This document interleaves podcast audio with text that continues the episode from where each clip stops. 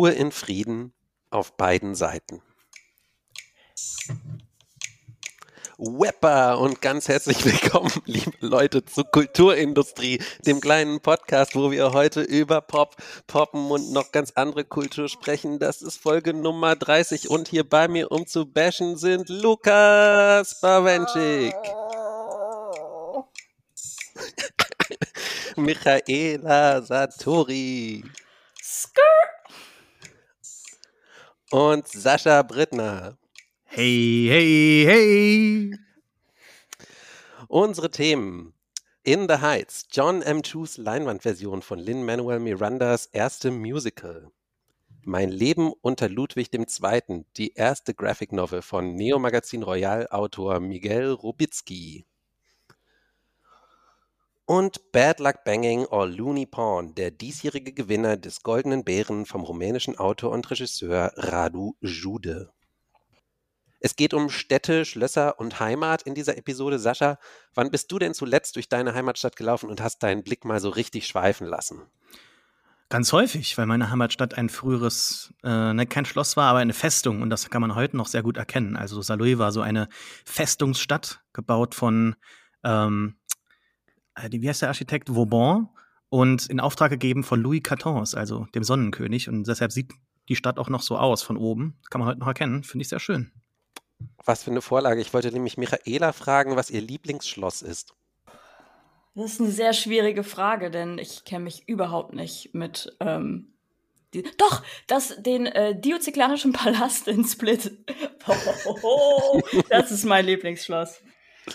Sehr gut. Es geht äh, um Heimat, haben wir ja schon gesagt, genau. Und ähm, deswegen habe ich an Lukas noch eine kurze geschlossene Frage. Lukas, tanzt du so gut wie eine betrunkene Chita Rivera? Ja. Ich, also, ich antworte mal mit einem Fragezeichen hinten dran. Ich bin nicht ganz sicher, aber ich würde mir das äh, zutrauen, so im direkten Wettbewerb.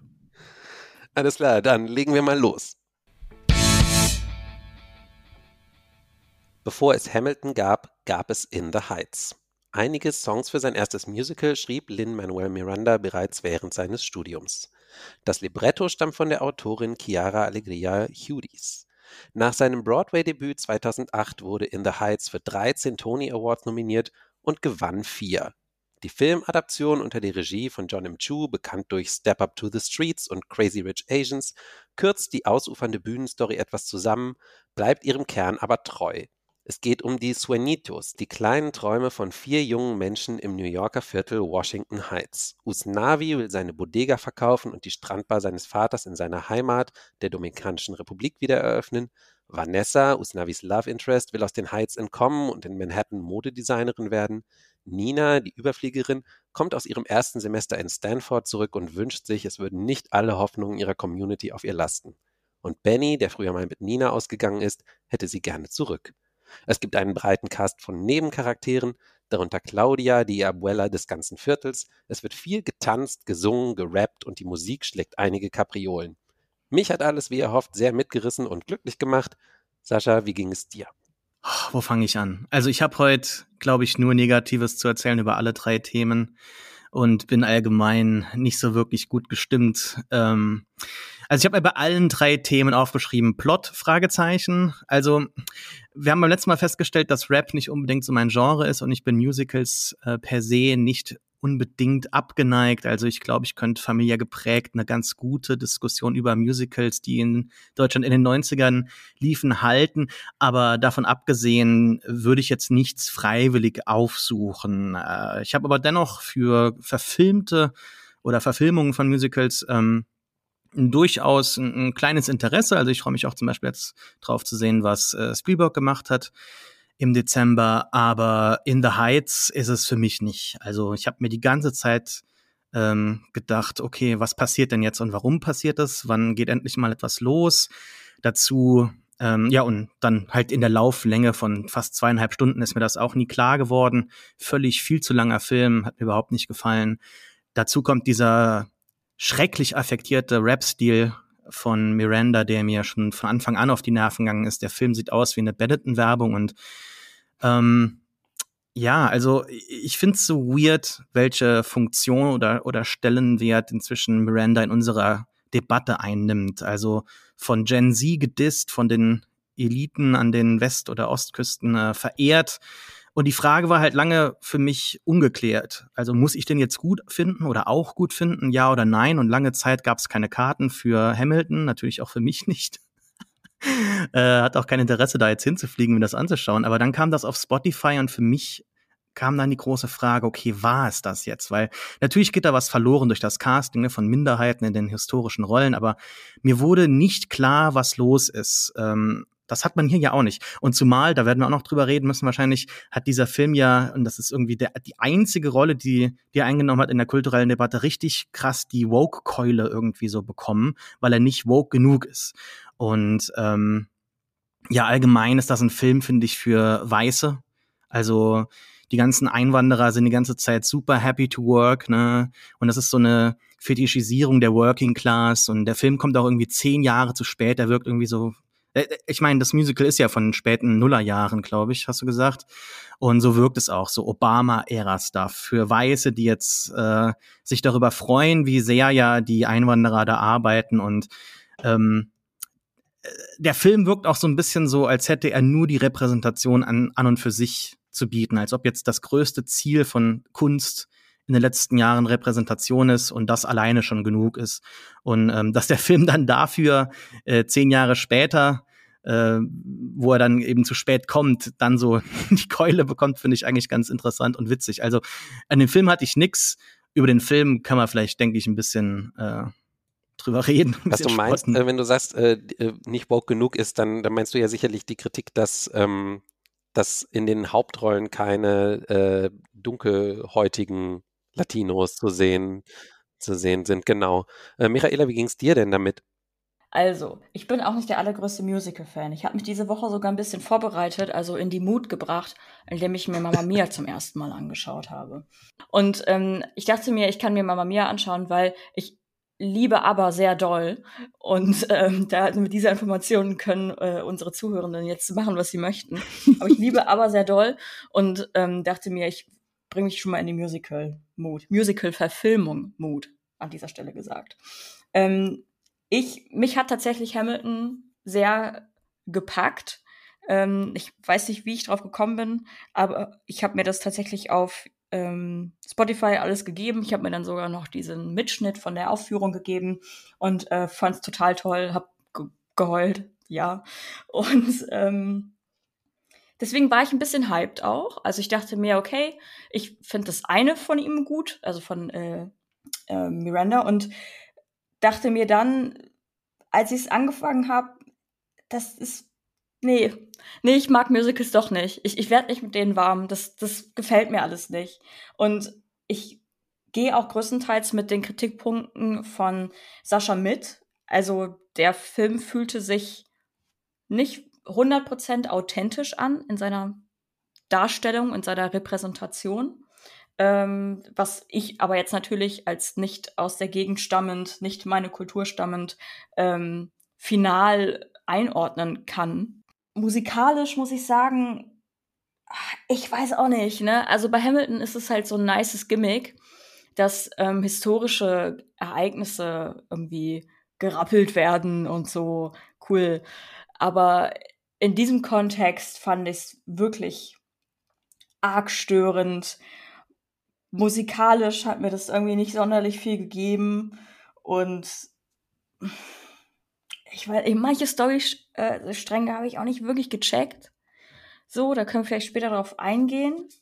Und das, was mich leider am allermeisten gestört hat, das ist eine Kleinigkeit, deswegen nenne ich das jetzt schon am Anfang, ist, dass ähm, der Gesang so richtig weird studio clean war, während die das aufgeführt haben. Also das war super unangenehm irgendwie, gerade weil ja irgendwie die Streets ja so rough sind und die Let me listen to my blog und dann hören wir halt, wie die singen über ihre Erfahrung, über ihr Leben und alles, was wir hören, sind lupenreine Studiogesänge ohne den Blog im Hintergrund zu hören quasi und wenn dann halt nur bewusst einge eingestreut.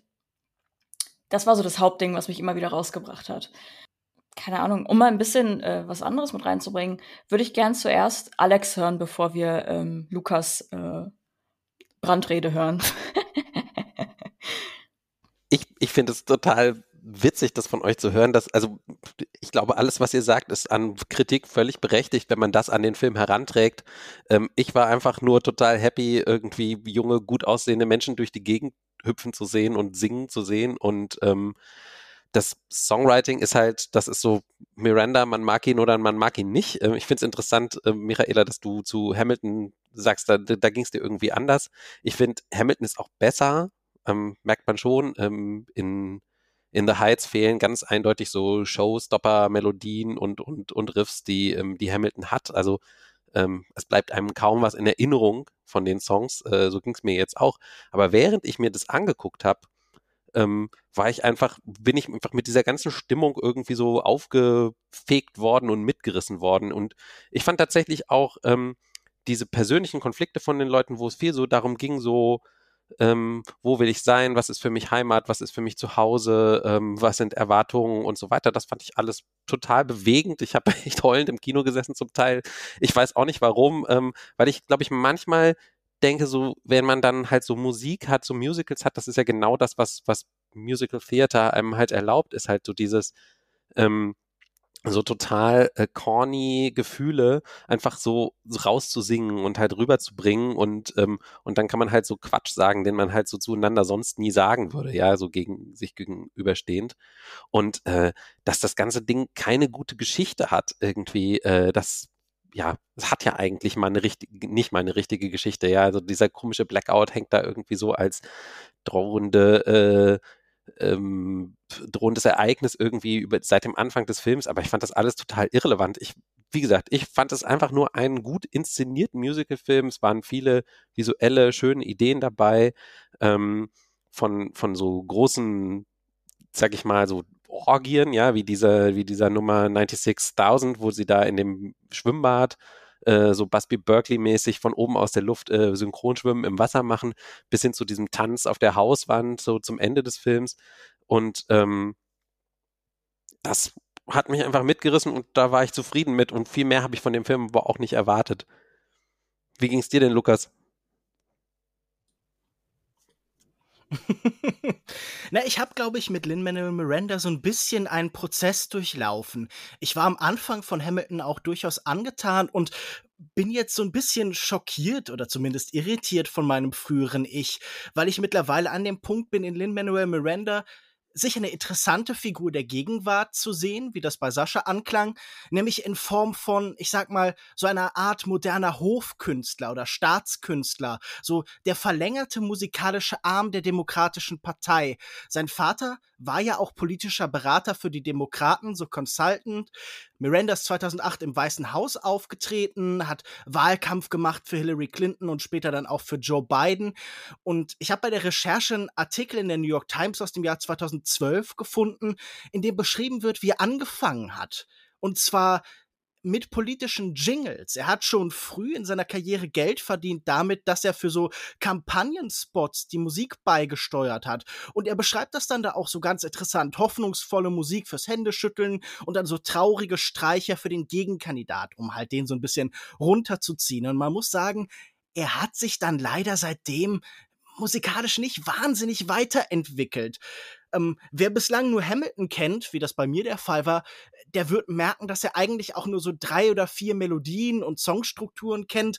Und man fragt sich dann bei diesem Film echt dauernd, ob das schon das Déjà-vu vom Déjà-vu oder noch das ursprüngliche Déjà-vu ist. Also man hat die ganze Zeit so merkwürdige Momente des Wiedererkennens, auch wie Sascha auch schon angesprochen hat, dadurch, dass dieser wahnsinnig unangenehme, ich weiß nicht, ob er affektiert ist, aber dieser etwas stolpernde Rap von Miranda sich ja wirklich wie so eine Krankheit auf alle anderen Darsteller, auch auf die Leute, die es eigentlich besser können müssten, wie David Dix in Hamilton oder so, überträgt.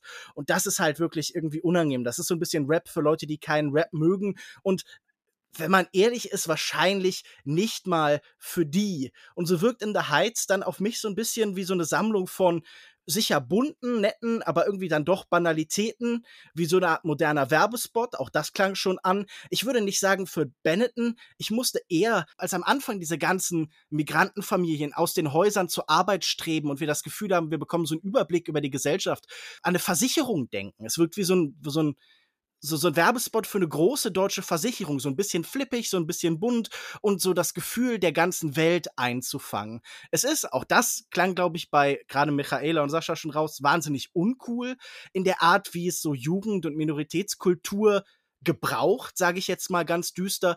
Und wenn es irgendwie ein politisches Thema gibt, man kann vielleicht ein bisschen suchen, es gibt verschiedene, es geht irgendwie um, um Green Cards und um so verschiedene Projekte da, aber ich glaube, es geht ja vor allen Dingen auch irgendwie um Gentrifizierung. Das ist ja irgendwie so der, das große Damoklesschwert, das über allem schwebt und man hat aber dann das Gefühl, wenn, dann ist der Film weniger über Gentrifizierung als viel mehr Selbstgentrifizierung. Er ist so die gefahrlose Hochglanzfassung von irgendwas, das mal Ecken und Kanten hatte, von dem jetzt nicht mehr viel geblieben ist.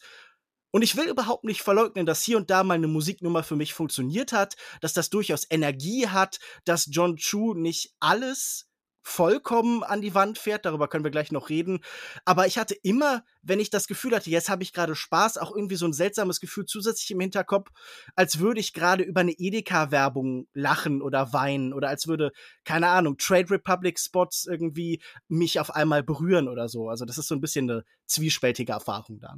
Ja, ich unterschreibe alles, was du gesagt hast, ähm, kann mich damit sehr gut anfreunden. Ich wollte nur ganz kurz noch hinzufügen, dass mir der Gedanke kam, ich hätte es viel spannender gefunden, wenn der Film so ein bisschen die Zeit, die vergangen ist zwischen dem originalen äh, Off-Broadway-Stück und dann jetzt der Verfilmung auch so ein bisschen anerkannt hätte.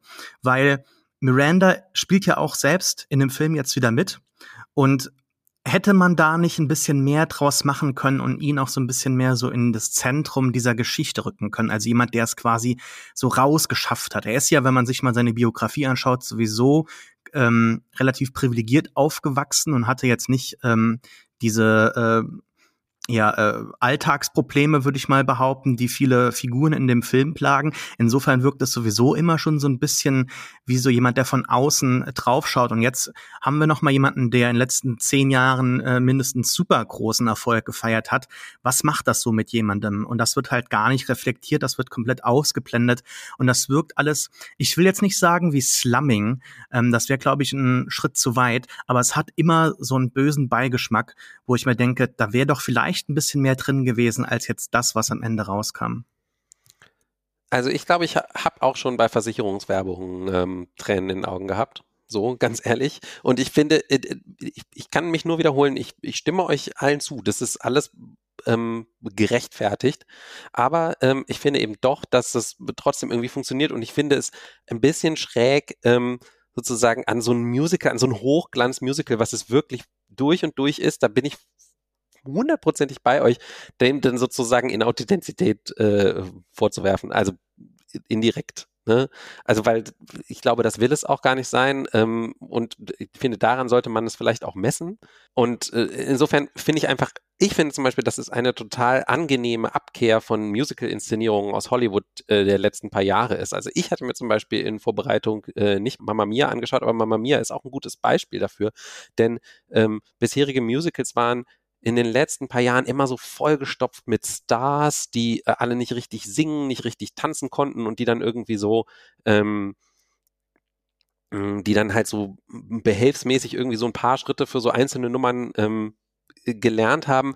Eine Ausnahme war vielleicht ähm, La La Land, wo zumindest die Nummern ohne die Stars, also diese Eröffnungsnummer, Another Day of Sun zum Beispiel, die war ja auch ziemlich großartig äh, von der Choreografie her und so, aber da waren dann halt ansonsten die Songs nicht so besonders gut und ähm, und ich fand halt hier hat sich für mich einmal auf so eine Art und Weise verdichtet, was ich an so einem Hollywood-Musical-Film sehen will. Ich will Tänzer, ich will Hochglanzproduktion in der Musik und, ähm, und ich fand es dann halt noch zusätzlich angenehm, dass sie halt tatsächlich in Straßen gedreht haben und an, an, an, an Sets halt gedreht haben, die, ähm, die in der, die, die draußen waren und halt nicht in Studios und nicht in irgendwelchen künstlichen Situationen. Das hat mir halt einfach alles sehr gut gefallen. Das hatte ich halt so lange nicht mehr so gut äh, verdichtet gesehen. The Greatest Showman zum Beispiel hat das auch nur im Anlass gehabt. Das war ja so der, der letzte große Musical-Erfolg aus den letzten paar Jahren.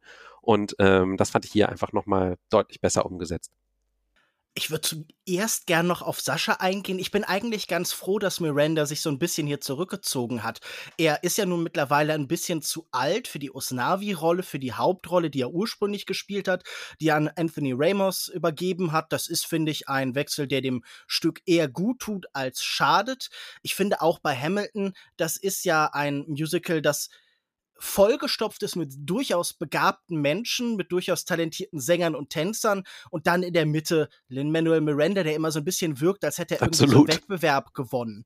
Und das ist ja das weiß er ja auch selber, deshalb stellt er sich ja jetzt auch mehr zurück. Da bin ich eigentlich eher froh drüber.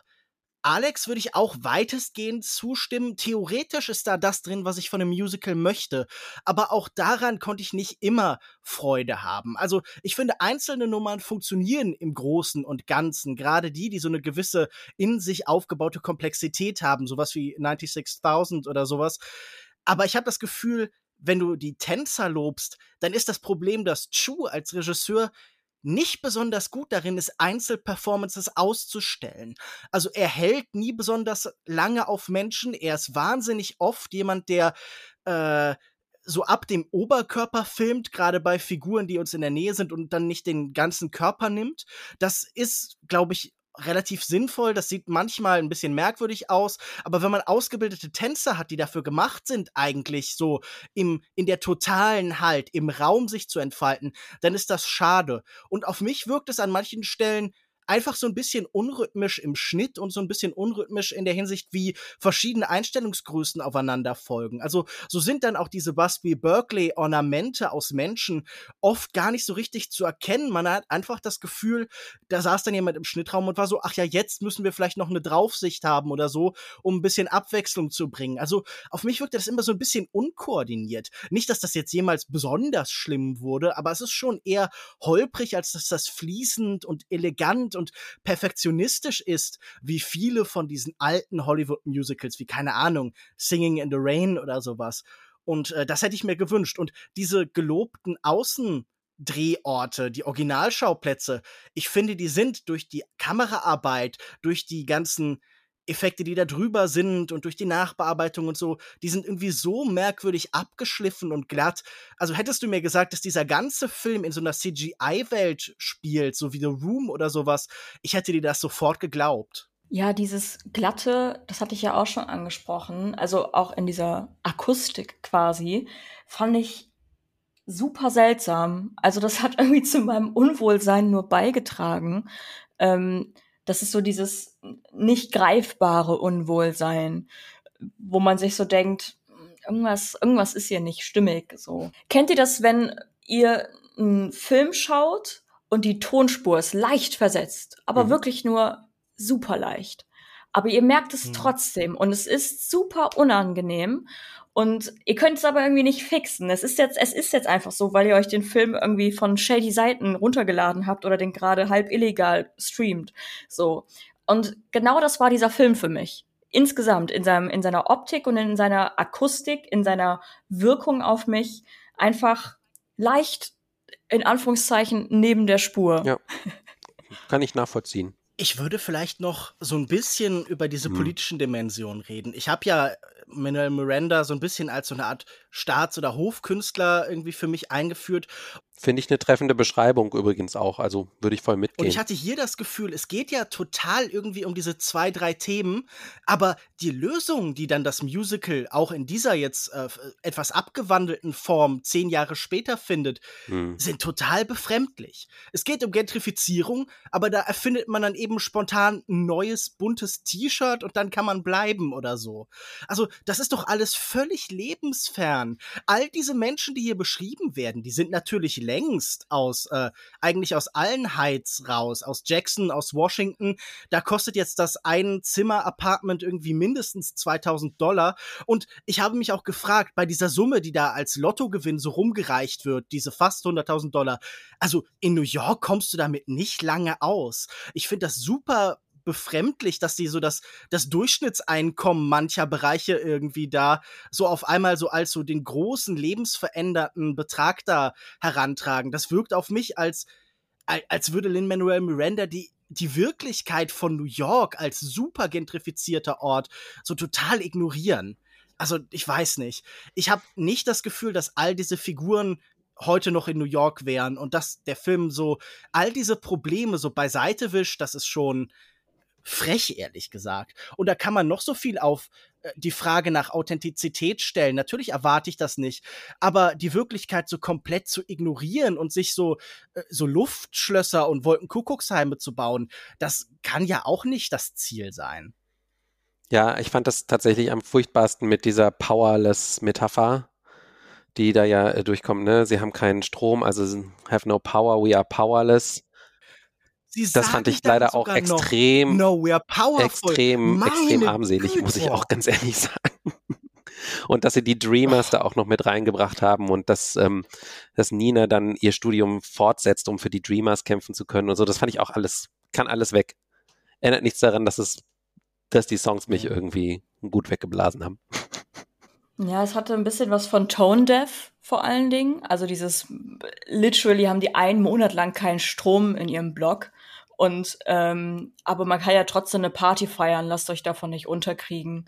Weil, also, das ist so dieses American Dream-mäßige, dass sie da natürlich dann aufgesaugt haben, eingenommen haben innerhalb dieses Films, dieses Musicals, dieser ähm, Spruch, ja, wenn du es nur wirklich willst und wenn du hart genug arbeitest, dann kannst du alles schaffen. Und dann kannst du auch einen Monat lang ohne Strom im Sommer aushalten, wo literally deine Oma gestorben ist wegen der Hitze. Als, als Spoiler, ähm, da ist jemand gestorben, eine alte Person, ähm, aufgrund eines Herzversagens im Grunde genommen.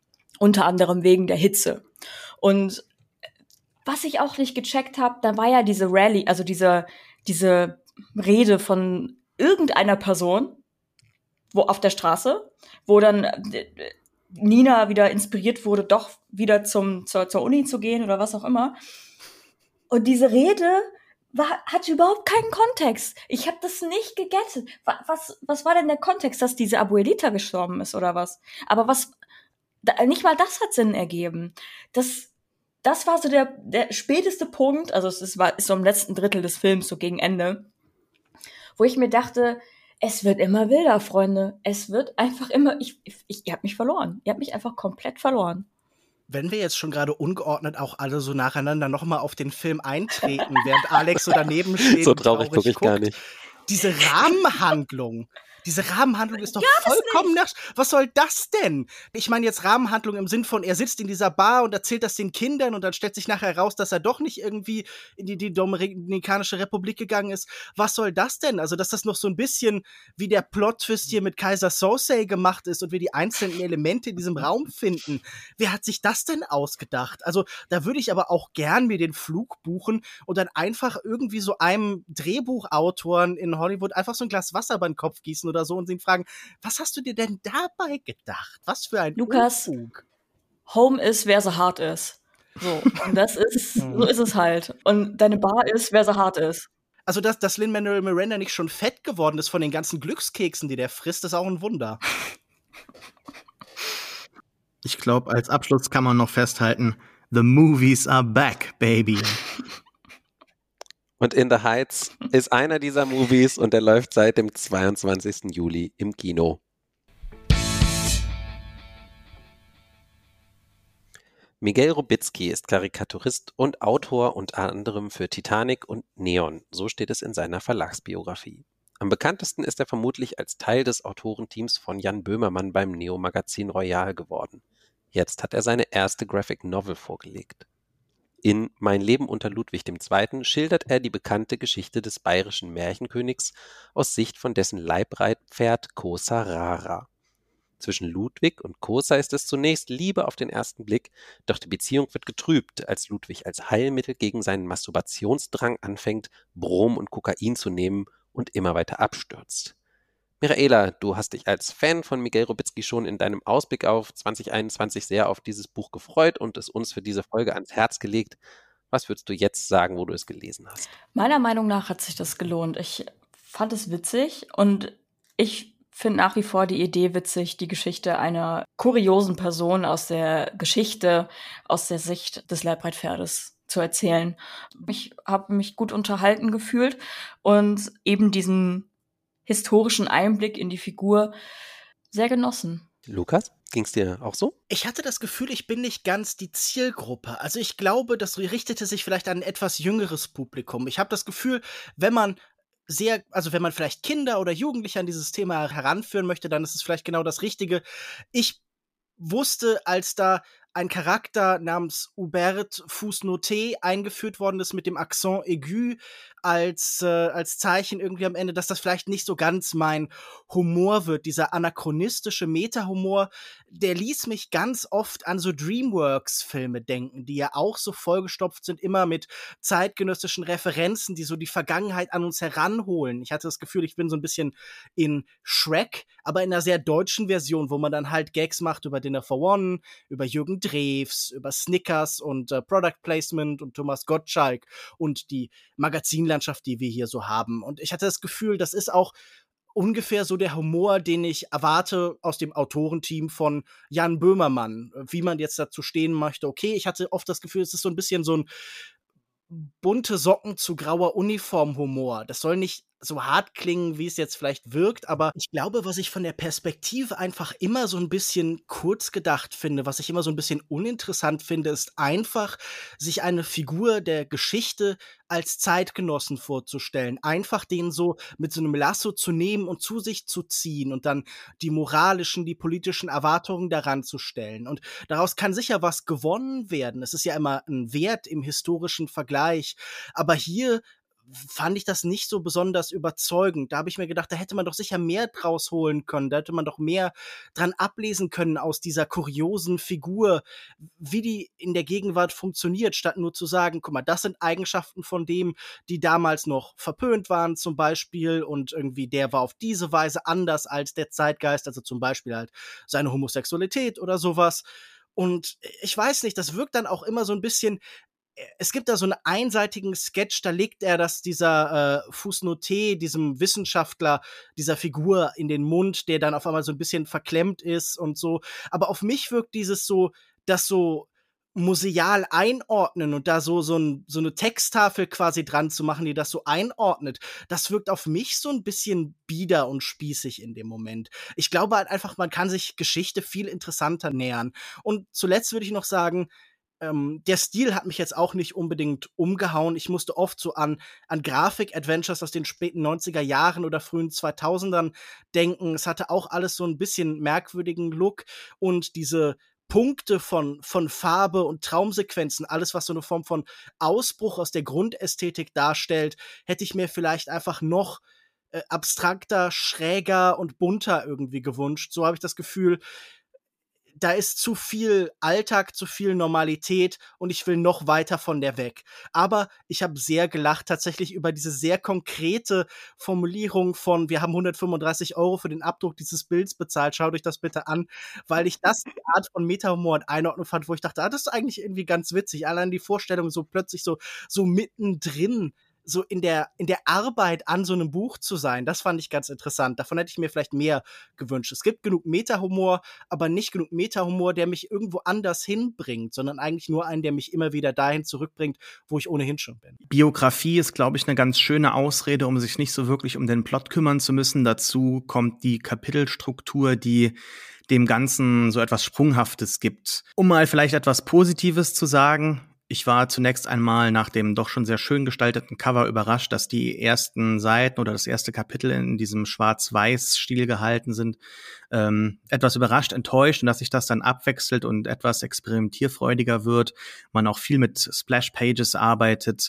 Ähm, und dann auch die, die Träume eigentlich sehr schön dargestellt werden und man sich da loslöst. Ich gehe da, also es hat mir sehr gut gefallen, ich gehe da mit Lukas äh, d'accord und würde sagen, da hätte man noch ein bisschen mehr machen können und sich komplett lösen können. Aber ähm, da war schon relativ viel vorhanden, dann so im Mittelteil. Der hat mir ganz gut gefallen, auch mit der Farbgebung, da wird es lebendig, da hat man das Gefühl, man fliegt so ein bisschen über die ähm, Seiten hinweg. Das wirkt nicht starr. Das hat mir gut gefallen auch die Traumwelten nach dem Streit mit, äh, mit dem Pferd, mit Casarosa, hat mir gut gefallen. Doch ja, ultimativ weiß ich auch nicht, ob ich die Zielgruppe bin. Ich fand eben auch, wie gesagt, den, den etwas doch schon, ja, ähm, also den Stil, das, das passt hin. Also das mit dem Böhmermann-Verweis von Lukas, das passt einfach. So dieses, ähm, es geht nie über den kleinen Witz hinaus, es ist immer so ein bisschen witzig.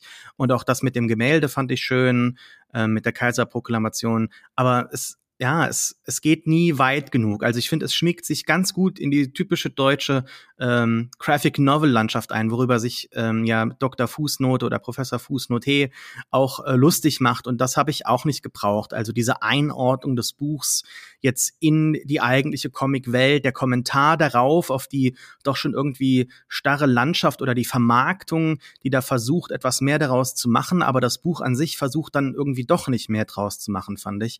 Also ähm, ich, ich bereue es jetzt nicht, dass ich es gelesen habe. Es ist eigentlich, es liest sich sehr schnell und ich finde, es endet dann aber dann relativ abrupt und hätte mir gern mehr gewünscht. Also sobald der, der Plot eigentlich endet, sobald die Heldin mit ihrer Heldenreise auf den Wacky King trifft, ähm, stoppt das Ganze und es geht nur noch um, um kleine Witzchen und um irgendwelche ja doch schon, wie gesagt, äh, netten, experimentierfreudigen Darstellungen, aber das greift dann alles irgendwie ein bisschen zu kurz, sowohl inhaltlich als auch stilistisch.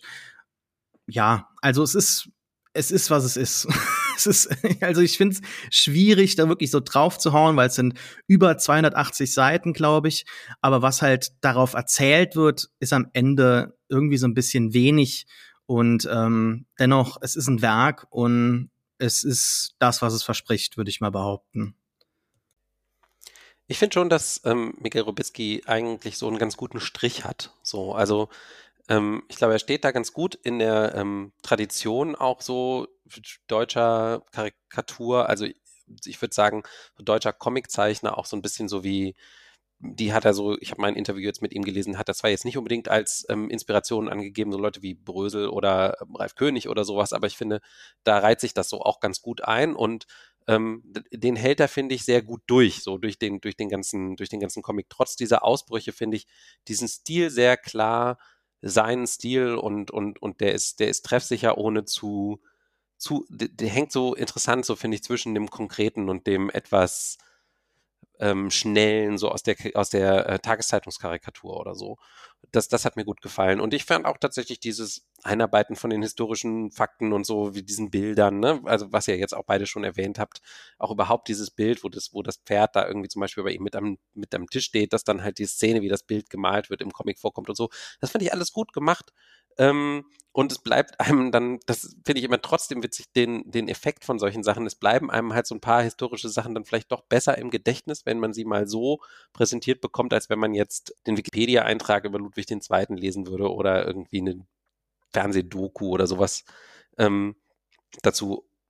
Ich finde aber tatsächlich auch so ein bisschen wie das, äh, was Lukas hat anklingen lassen, dieses, das hat er auch in Interviews gesagt, dass ähm, Ludwig II. so zur falschen Zeit geboren war und irgendwie seiner Zeit voraus war und sowas. Das finde ich auch so ein bisschen, ja, da, damit macht er nichts. Ja, das irgendwie das festzustellen, so ho, ho, ho, damals hat man noch nicht, ähm, irgendwie damals hat man noch gedacht, äh, Masturbieren ist eine Krankheit. Ähm, und deswegen ähm, war der Typ quasi ständig auf Drogen. Das an sich finde ich jetzt irgendwie, da, da, kommt nichts Interessantes hinten bei raus, so außer eben äh, so ein paar psychedelischen Sequenzen und das ähm, ob das dann wirklich dazu geführt hat, dass er die Gebäude gebaut hat, die er gebaut hat, die man ja auch nicht wirklich sieht und, und, und wo man deren Implikationen man irgendwie auch nicht mitkriegt, weil es ja dann doch immer sehr nah an, an der Figur äh, bleibt. Also vor allen Dingen auch an der Figur des Königs und gar nicht so sehr an der Figur des Pferdes, aus dessen Sicht es ja eigentlich erzählt ist.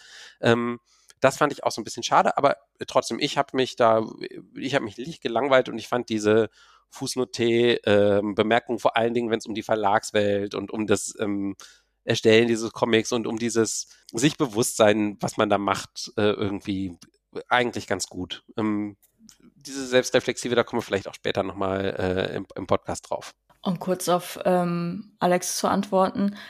Mit seiner Zeit voraus meinte Miguel, glaube ich, dass ähm, Ludwig II. auch diesen krassen Erfindergeist hatte. Also, dass er sich halt dachte, ich will hier eine Heizung haben oder dieses Flugobjekt und so. Also, dass er einfach krasse Ideen hatte äh, die er auch schon vor seinen Drogentrips und so, glaube ich, umsetzen wollte. Und mhm. auch dem Ausleben seiner Ideen und seines, seiner Art und seiner Träume und Sexualität da eigentlich schon recht weit war, nur halt immer wieder von außen runtergedrückt wurde. Und wie schon gesagt, ich finde auch, dass das theoretisch total interessant ist ich finde vor allen Dingen enthält das eine große Tragik. Also wer sich mit seiner Epoche nicht anfreunden kann, der lebt ja nun auch ein, ein schwieriges Leben, der ist isoliert von allem, der muss selbst die Luft, die er atmet, irgendwie unerträglich finden. Aber ich finde diese Tragik, die in dieser Figur dann auch angelegt ist, die wird überhaupt nicht greifbar. Ich finde dieser Comic, äh, der ist natürlich irgendwie auch dann oft eher auf den Gag bedacht. Aber ich finde ja, trotzdem kann man eine gewisse Fallhöhe schaffen. Trotzdem kann man in die Tragik dieser Existenz so ein bisschen eintauchen. Und ich glaube, das würde dann auch den Humor irgendwie äh, wirkungsvoller machen, wenn du auf einmal eine Diskrepanz hast, Dynamiken oben und unten und das Gefühl, es gibt einfach viel mehr Bandbreite zwischen himmelhoch jauchzend und zu Tode betrübt. Und das war für mich einfach nicht greifbar oder gefühlt auch nicht ausgekostet. Also ich habe nie das Gefühl, dass diese Abgründe, die dieses Leben ja durchaus bereitgehalten hat und dieser permanente Abstieg, der an ihrem Ende steht, so wirklich völlig ernst genommen wird. Und es geht nicht darum, dass ich sage, äh, weg mit dem Humor, sondern ich sage, ich glaube gerade dadurch, dass man es ernst nimmt, wird es witziger. Ich habe es als relativ ernst genommen empfunden. Also ich hatte da einen ähm, anderen Eindruck. Also, dass schon immer wieder klar gemacht wurde, dass er im, im ständigen Zwiespalt ist und auch ständig all diese Vorstellungen, diese Visionen, diese Träume, die er hat, immer wieder zunichte gemacht werden durch eben Politik, Verpflichtungen. Er will eigentlich den Frieden, Tanz und Spaß, aber muss immer wieder irgendwelche Aufrüstungssachen ähm, unterschreiben, dann ähm, mag das Volk ihn trotzdem nicht. Er, also für mich kam das schon immer wieder raus. Dann möchte ich vielleicht das mal provokant zuspitzen. Ist dann Ludwig II. hier nicht auch so eine idealisierbare Figur für eine unpolitische Generation, für Leute, die eigentlich auch lieber Abstand halten möchten, die nicht das Gefühl haben, es gibt sowas wie ein Pflichtgefühl, ein Mitwirken an der Welt, Konflikte, die man, denen man sich nur mal stellen muss, sondern ist das nicht dann auch die Idealisierung irgendwie von von Feigheit angesichts einer Welt, die halt verbessert werden kann? Wieso nicht daran arbeiten, dass all diese Ideale und diese Träume und diese Lebensentwürfe, die man in, die sich durch das Herz, durch den ganzen Körper brennen, dass die irgendeine Form von Raum finden? Also ich meine, es muss diesem Menschen dann vielleicht doch auch bewusst sein, dass er nicht der Einzige ist, der solche Träume und Wünsche und Begehren hat, sondern dass das viele andere Menschen teilen.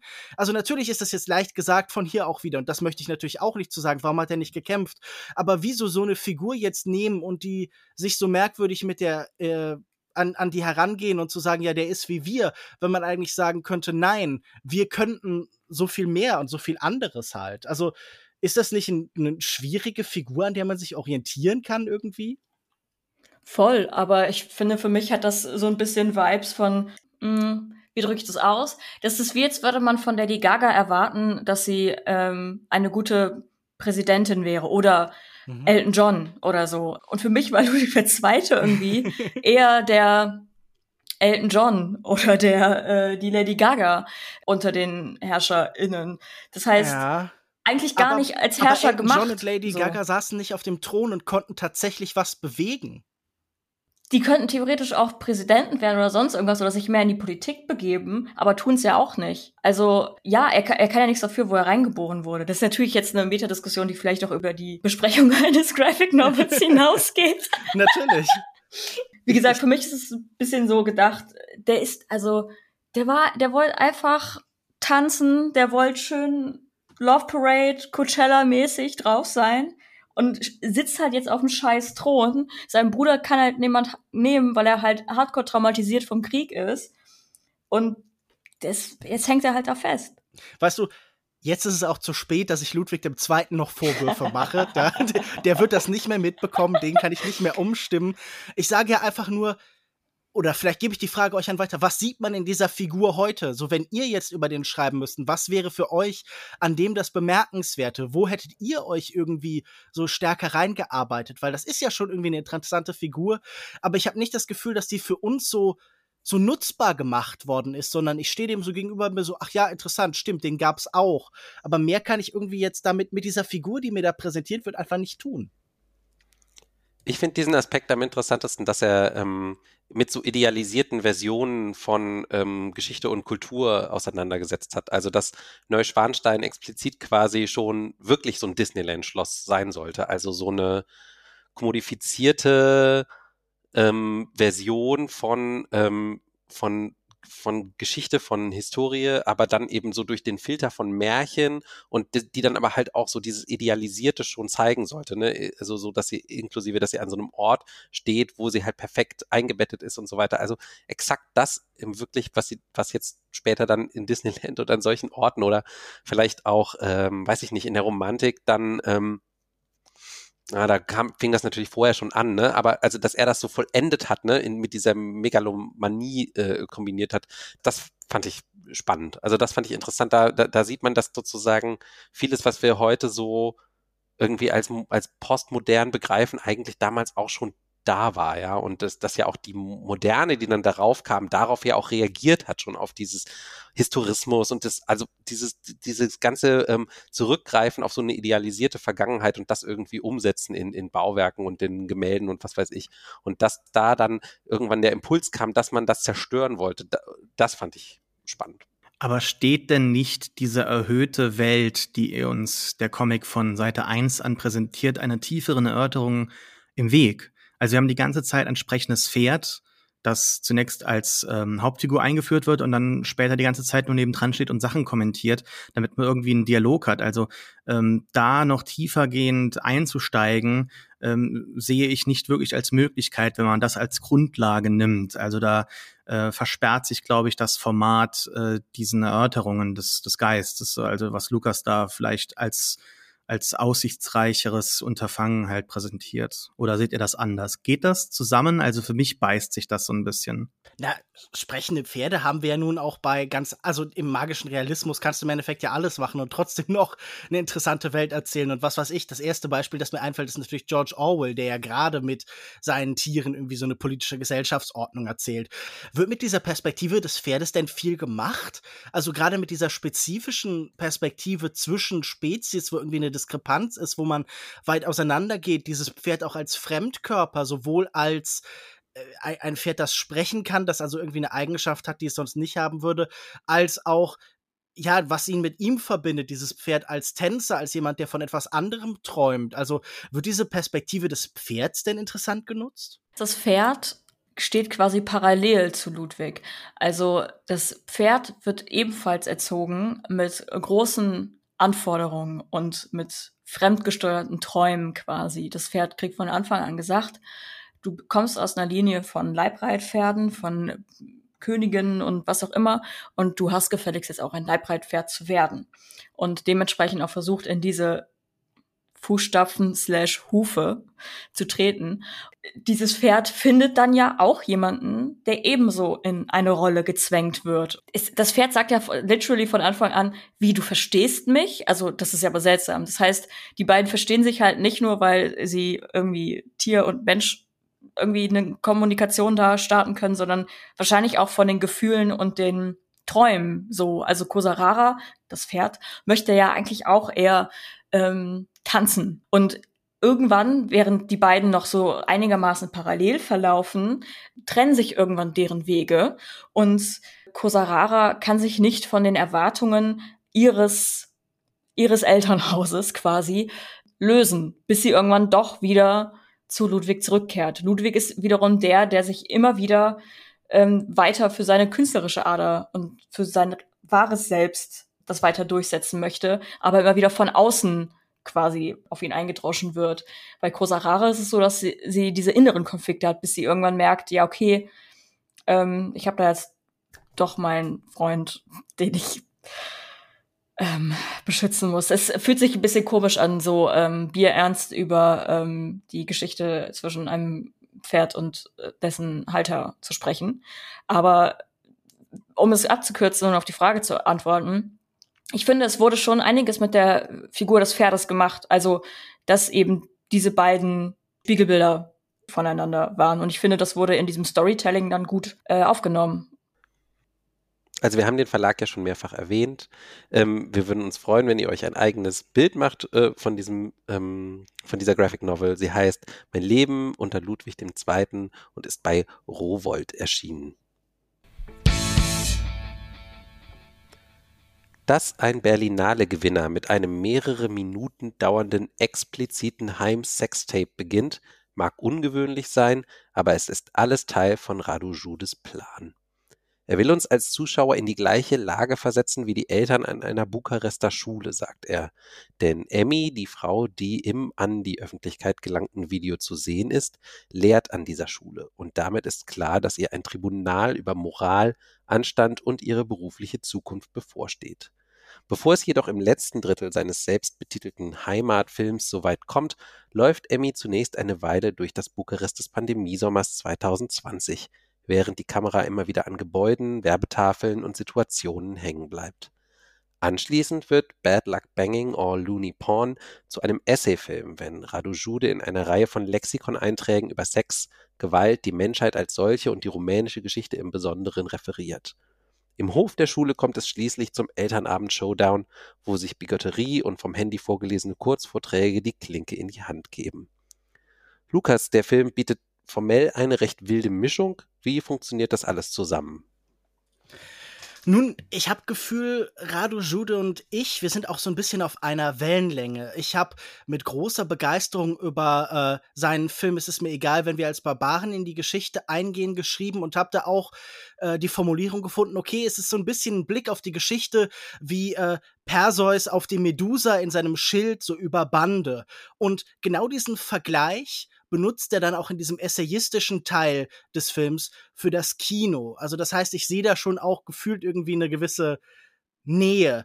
Es ist ein Regisseur der, der Verfremdung, würde ich sagen, der immer indirekt auf Geschichte und Politik blickt. Hier haben wir gleich drei Ebenen, die ineinander greifen, die immer wieder Ähnliches erzählen, aber da Anknüpfungspunkte anbieten. Wir haben zuerst dieses erste Kapitel mit der Stadttour, auf der er uns zeigt, wie all diese Probleme, all diese Ideologien, die er ansprechen möchte, sich in Architektur, in Werbung, in Konsumprodukte und im Alltagsumgang der Menschen untereinander einschreibt, wie diese Sachen Dinge werden, wie sie Beton werden, wie sie Autos werden, wie sie Plakate werden.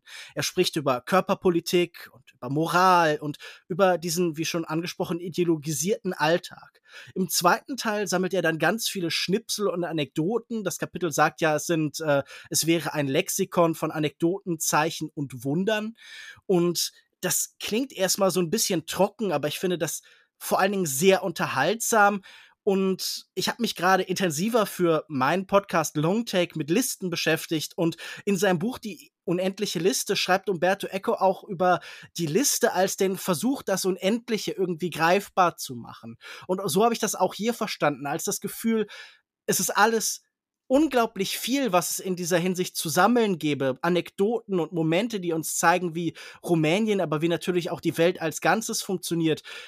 Und diese Listenhaftigkeit verweist eben gerade durch ihre Geschlossenheit über sich hinaus. Und all das findet dann Einzug im letzten Kapitel, dieses Scherbengericht, dieses Tribunal mit Emi, in dem das alles plötzlich Stoff wird, Argument wird. Natürlich haben wir hier verschiedene Rollen, die so ein bisschen cartoonhaft, karikaturenhaft zugespitzt werden, aber ich finde trotzdem wird in fast keinem Kino so toll diskutiert wie bei Radu Jude. Natürlich ist das in anderen Filmen noch mal brillanter, zum Beispiel in äh, Es ist mir egal, wenn wir als Barbaren in die Geschichte eingehen, aber auch hier hat man das Gefühl, selbst die ekelhaftesten Menschen kann man in kurzen Momenten zumindest in ihrer Argumentation irgendwie greifbar machen. Natürlich sind es Karikaturen, aber man kann ja auch zum Beispiel Otto Dix nicht vorwerfen, dass er Karikaturen zeichnet.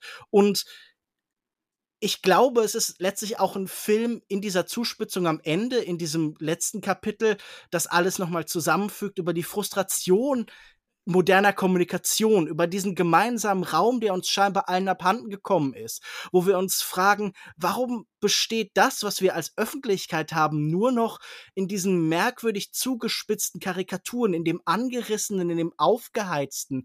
Wieso hat man immer das Gefühl, man befindet sich in dem schäbigsten Internetforum, das es vor 20 Jahren mal irgendwo gibt? Und als Linker in Rumänien wie Rado Jude muss das ja auch mit einem Gefühl von Hilflosigkeit einhergehen wieso verschwinden all diese Ambitionen, die man als Bewegung hat, immer so am, am Rand der Wirklichkeit? Warum veräppt das alles? Und ich glaube, er ist auf der Suche nach einer Form und nach Mitteln, um irgendwie den Status quo zu erreichen und anzugreifen. Und er versucht das in jedem Film mit neuen Mitteln. Er hat ja wirklich eine wahnsinnige künstlerische Bandbreite schon entwickelt von einfach ganz klassischen Spielfilm zu hybriden Mischformen wie dieser hier, der ja wirklich dann auch so im Fantastischen endet, in kruden Rachefantasien, in einer Art Superheldenfilme fasst. Das ist sicher ein postmodernes Kino und man könnte sagen, er sucht noch Positionen, aber ich finde, er findet in dieser Suche schon wahnsinnig viel. Das ist ein Film über eine Suchbewegung und der bin ich gerne gefolgt. Ich hatte äh, sowohl das Gefühl, der bringt mich irgendwie weiter, der hilft mir darin, meinen Blick auf die Wirklichkeit zu schärfen. Aber der hat mir auch sehr viel Spaß gemacht. Ich habe viel gelacht und ähm, ich finde, das ist eine Kombination, die wenige so gut schaffen im zeitgenössischen Kino wie Rado Jude. Ich habe vor allen Dingen einmal gelacht, als äh, in dem Mittelteil ähm, dieser Tagebucheintrag zitiert wird über die Titanic, den Untergang der Titanic, wo der Autor geschrieben hat, es gibt ihn also noch, den Ozean. Da war ich aber auch der Einzige, der im Kino gelacht hat. Ähm, Michaela, hast du gelacht? Ich glaube an zwei, drei Stellen, tatsächlich auch bei dem ähm, PowerPoint-Vortrag äh, im zweiten Teil des Films. Ähm, ja, ansonsten kann ich dem Film nicht so viel abgewinnen, ehrlich gesagt. Ich hatte das vorher schon bei uns äh, im, wir haben so einen eigenen Chat äh, thematisiert, dass ich mich manchmal bei solchen Filmen frage, ob ich Kunstverächterin bin, ob ich, ob ich das einfach nicht verstehe. Aber ehrlich gesagt fand ich den Film scheiße. Also ähm, also jetzt einfach zu sagen, der war scheiße, ganz pauschal, wird dem Film nicht gerecht, auf keinen Fall. Ähm, ich drücke das jetzt mal überspitzt aus. Der erste Part war so für mich so standardmäßig Arthouse-Kino, lange Einstellungen, man verfolgt deine Frau in ihrem Alltag und mit ihrem Struggle. Der zweite Part war für mich einfach nur ein glorifizierter PowerPoint-Vortrag. Also für mich ist wesentlich spannender, dass ähm, bei der Berlinale einen, nicht ein Film mit einem, mit einem Home-Movie quasi startet, sondern eher im Mittelteil einen PowerPoint-Vortrag hat quasi. Der dritte Part war für mich einfach, Lukas hat schon ein bisschen gesagt, einfach so ein widerlicher Foren, Internetforum-Diskussion-Part, der für mich aber wenig interessant schien, so. Für mich gab es da nicht viel äh, Karikaturen. Also Lukas hat immer wieder von karikaturhaften oder Karikaturen in den Figuren gesprochen. Ähm, für mich waren die gar nicht so karikaturhaft, die waren sehr real für mich. Also all diese mhm. Diskussionen, mhm. diese Meinungen. Für die Karikatur fehlte für mich halt das Überspitzte, also das tatsächlich Überspitzte, das tatsächlich irgendwie, das ist jetzt nochmal ein Over the Top, wie es bei Satire dann wäre. Bis auf natürlich ähm, eines der Enden der Filme, da gehe ich da mit. Das ist äh, was Satirisches und so, das ist stark übertrieben. Aber der Rest davon schien mir doch ein bisschen zu realistisch, als dass es eine Karikatur sein könnte. Aber ich verstehe, was Lukas damit meint und bis zum gewissen Part mhm. würde ich ihm da auch zustimmen. Ich wollte das nur ganz kurz ein, ich hatte das auch gesagt, weil das ihm halt so oft vorgeworfen ist. Also gerade in Rumänien ja. war das die große Kritik, aber auch hier in Deutschland habe ich das in super vielen Kritiken mhm. gelesen, oh, das ist doch so zugespitzt. Wenn du es nicht so erlebt hast, umso besser, das spricht ja noch mehr für den Film. Ja, also um es ähm, abzuschließen, hat mir nicht so getaugt. ja, ich bin ganz froh, dass ich gerade nach euch beiden reden darf, denn ich finde mich irgendwo dazwischen. Also auf der einen Seite habe ich bei allem so nicken müssen, was Lukas sagt. Und gleichzeitig auf einer emotionalen Ebene möchte ich das unterschreiben, was Michaela jetzt nochmal attestiert hat. Ähm, und, und Lukas hatte da eben die Metapher einer Search Party oder äh, der, der Suche nach etwas. Und da habe ich mir so gedacht, na ja, aber man muss dann auch, glaube ich, oftmals in dem richtigen Headspace sein, um mal noch irgendwie ein äh, englisches Wort mit reinzubringen, um ähm, äh, um das zu genießen, um sich da zurechtfinden zu wollen, um selber dann erkennen zu äh, ja, was, was, was der Filmemacher einem sagen möchte, weil man, man könnte sagen, ja, er findet dort viele Aussagen in der Architektur der Hauptstadt und so weiter und so fort. Genauso könnte man sagen, die Kamera ist gelangweilt von diesem Film, genauso wie ich und driftet die ganze Zeit ab von der Figur, die gar nicht so spannend ist. Also ich habe mal noch ein Experiment für euch. Stellt euch mal vor, dieser Film würde nicht mit den ersten drei Minuten beginnen, in denen wir einen Porno sehen, sondern er würde einfach so einsteigen. Stellt euch vor, ihr geht, wie ich das häufig getan habe, auf irgendwelche Sneak Previews. Ihr wisst nicht, welcher Film kommt und er beginnt mit diesen ersten beiden Teilen. Eine Frau, die durch die Stadt wandert und man bekommt so ein bisschen mit, dass da etwas passiert ist mit einem Video, mit einem äh, Problem und ihrem Beruf und dann diesem Vortrag. Also das könnte man sich komplett wegdenken. Also wenn da nicht diese ersten drei Minuten wären, würdet ihr den Film weiterschauen. Ja, wenn man in dem richtigen Headspace drin ist. Nein, wenn man sagt, ey, ich habe gerade keinen Bock, ich will, dass der Film mir was erzählt. Und, und genauso ähm, verwirrt ist auch dann, finde ich, das Ende des Films oder die moralische Haltung des Films. Also er verwehrt sich ja einer moralischen Haltung und sagt am Ende, ja, suchst dir selbst aus, was dir am besten gefällt oder was du für am realistischsten hältst. Und das finde ich extrem enttäuschend. Das ist genau das, was ich schon hier bei den anderen Themen heute hätte attestieren können, das, was mich auch bei Inside so genervt hat. Mir geht dieser postmoderne Ansatz wirklich einfach nur noch auf den Senkel. Ich möchte einfach mal einen Filmemacher, einen Erzähler, einen Kreativen haben, der Haltung beweist, der sagt, so und so ist es, und mir nicht hier diese letzten äh, 50, 60 Jahre liberaler Positionen in, ähm, in der PowerPoint vorträgt und dann am Ende ein finde ich, ganz spannendes und auch oft witziges Theaterstück präsentiert, das aber hätte auch genau das sein können, ein Theaterstück. Es gibt ja häufiger solche Erfolge auf der Bühne mit ähm, irgendwelchen Lehrerzimmern in der Vergangenheit, auch in Deutschland, ne, ist ja auch verfilmt worden.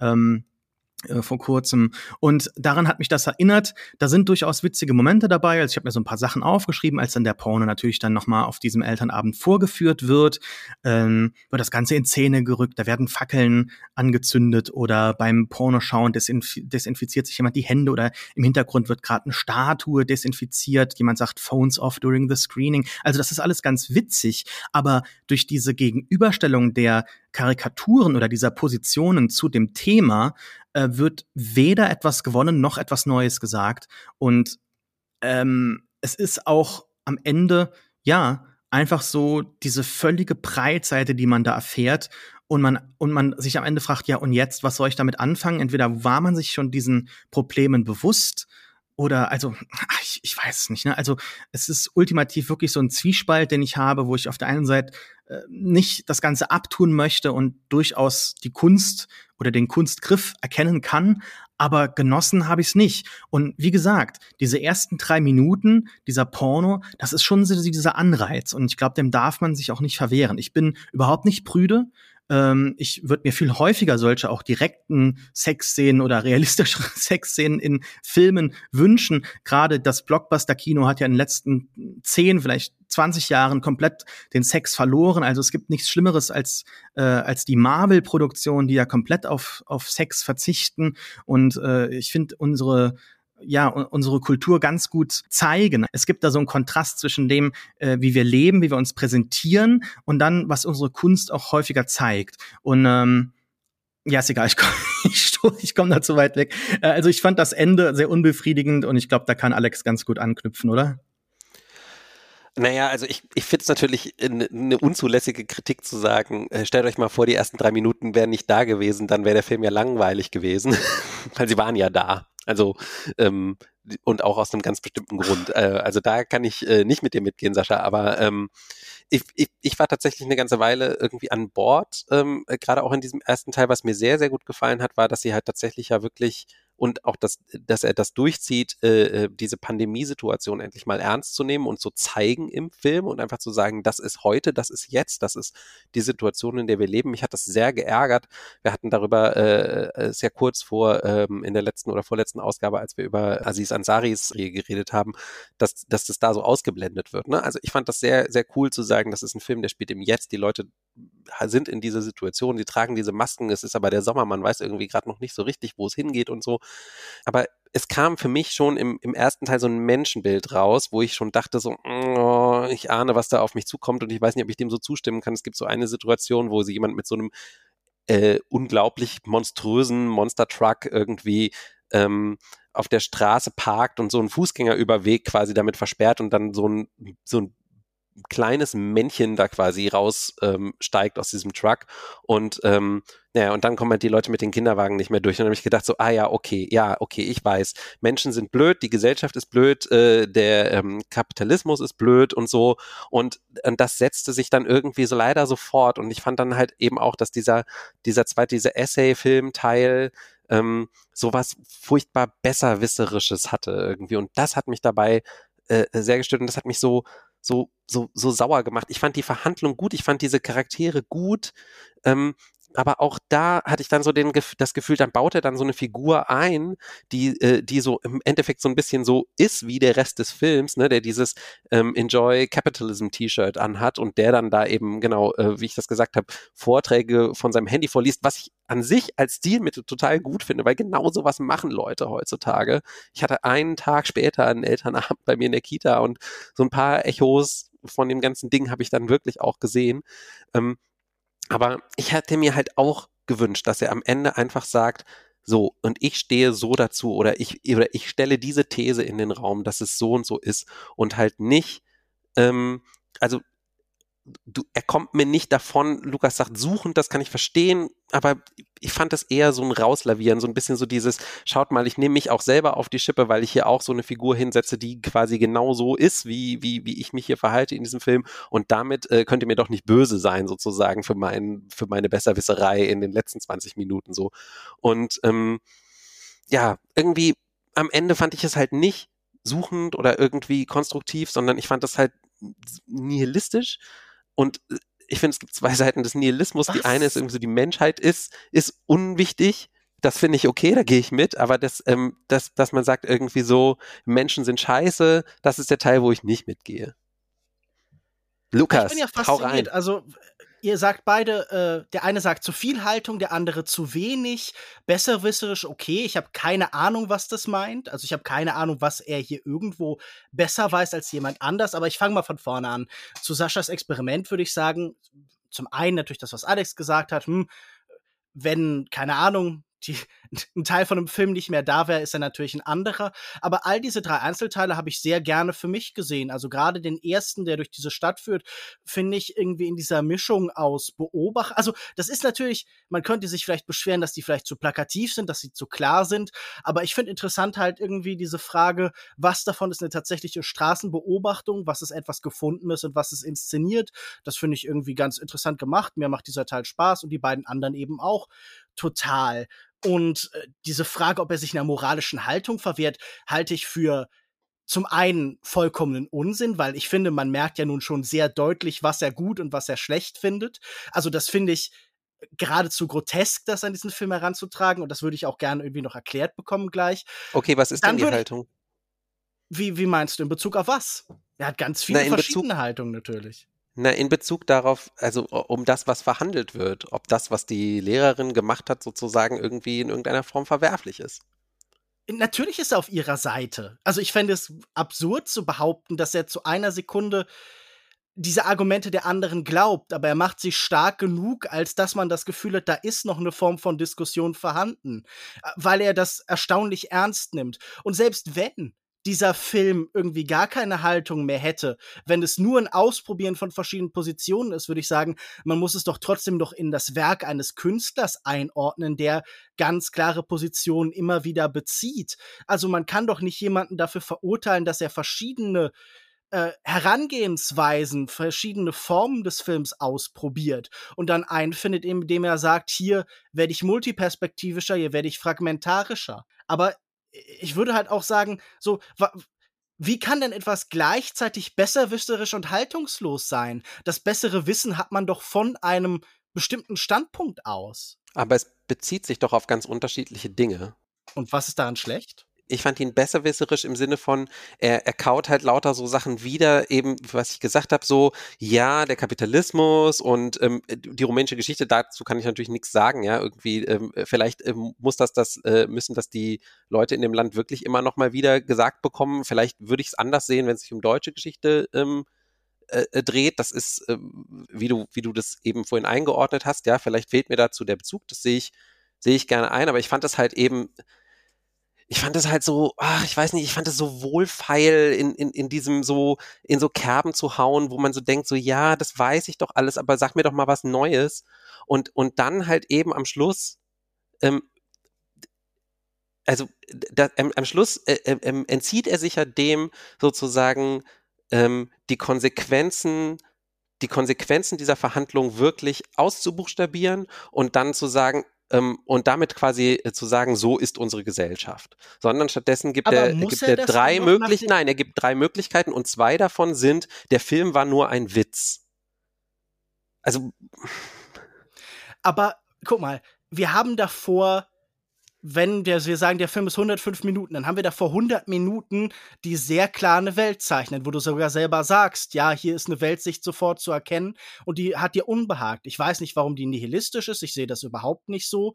Ich sehe das gerade nicht aus den anderen Filmen heraus und selbst wenn, würde ich sagen, die Beschreibung der Welt in Kunst mit einem nihilistischen Blick eröffnet immer noch die Möglichkeit des Zuschauers außerhalb der Kunst eben zu wirken. Also das ist ja auch eine, eine Zuspitzung, die erlaubt sein muss, oder? Also wieso kann man nicht von der Welt in düstersten Tönen sprechen in der Kunst, um dazu, die Hoffnung daraus zu gewinnen, dass wir es in der Wirklichkeit besser machen?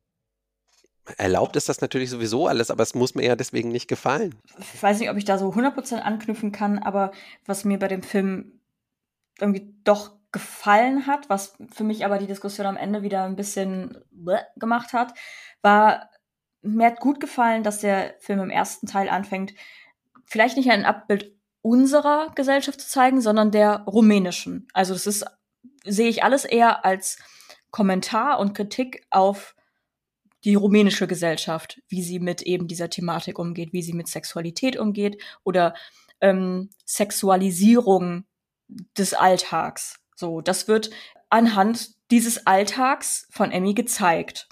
So, und das meiner Meinung nach mit wenig Fingerzeig, sondern eher mit ähm, weitestgehend realistischem Ist-Zustand. Das fand ich super interessant, um da ja zu sehen, so, ja, okay, für mich ist da jetzt irgendwie äh, no shock horror, dass äh, krass christlich äh, geprägte ähm, Gesellschaften so eine Doppelmoral zum Thema Sex haben. Ähm, das war jetzt für mich keine Überraschung, aber vielleicht halt in dem Kontext für die, also für die Menschen, für die, sie, für die dieser Film war oder für die dieser Film ein Spiegel sein sollte, hat es wahrscheinlich gut funktioniert. Weil wir, wie gesagt, nicht, ich will nicht sagen Zielgruppe sind, aber halt, weil wir dieser Gesellschaft ja nicht angehören. So. Im zweiten Part diese komplette historische Einordnung fand ich für das, was sie war, also würde sie jetzt alleine stehen, fand ich gut, nur ich fand sie halt im Zusammenhang mit dem Film irgendwie obsolet. Also meiner Meinung nach hätte der Film auch sehr gut auskommen können ohne diesen Part. Der war für sich alleine gesehen fand ich das manche Sachen halt witzig, weil die da halt, wie gesagt, auch so diese Doppelmoral aufgezeigt haben oder so Bilder zeigen und dann was anderes darunter schreiben oder irgendwie so einen trockenen Kommentar dazu. Nur äh, diese Diskussion am Ende hat ja alles wieder nochmal aufgenommen. Also ich glaube, für mich hat dieses Konstrukt dieser drei Parts hat es für mich ein bisschen too much gemacht. Und ich fand gut eben diese, diesen Einblick in den, in den Ist-Zustand der Gesellschaft, der rumänischen Gesellschaft, sage ich jetzt mal. Ähm, historische Einordnung, meh. Und dann am Ende diese Diskussion halt quasi mit ad absurdum zu führen, mit wie oft es abschweift und so, hatte für mich dann irgendwie nicht mehr als, wie gesagt, von so einer Internet, von, von einem YouTube-Kommentarspalte im Grunde genommen. Aber ich möchte euch doch noch mal fragen, erkennt ihr da nicht die heutige Welt drin wieder?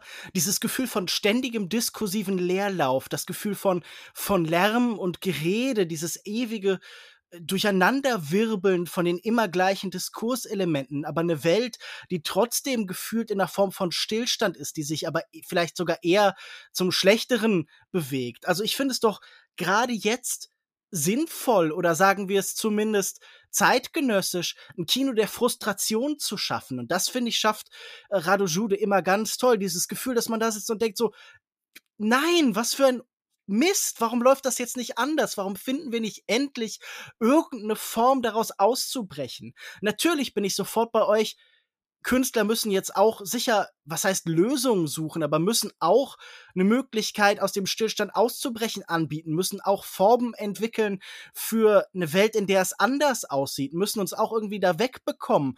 Aber jetzt in dem Moment erstmal dieses, das zu beschreiben und das zu benennen auf eine Weise, wie es von Frust geprägt ist, wie ich das bei wenig anderen Künstlern der Gegenwart erlebe, das scheint mir erstmal schon eine Leistung zu sein. Oder ist das keine Gegenwartsanalyse, die euch irgendwie einleuchtet? Also, seht ihr die Welt so anders?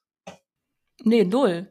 Aber ich glaube, mich reizt es nicht so, weil es für mich irgendwie nichts Neues ist. Also wieder dieses the joke isn't funny anymore. Und ich muss es irgendwie nicht nochmal sehen und ich muss nicht nochmal vorgehalten bekommen, dass ähm, christlich geprägte Länder, ich, also ich habe immer wieder Parallelen zu Kroatien gesehen und so oder generell diese, diese Doppelmoral nochmal ähm, zu sehen. Ich finde, das ist nichts Neues und ich glaube, das ist das, was mich ein bisschen ärgert.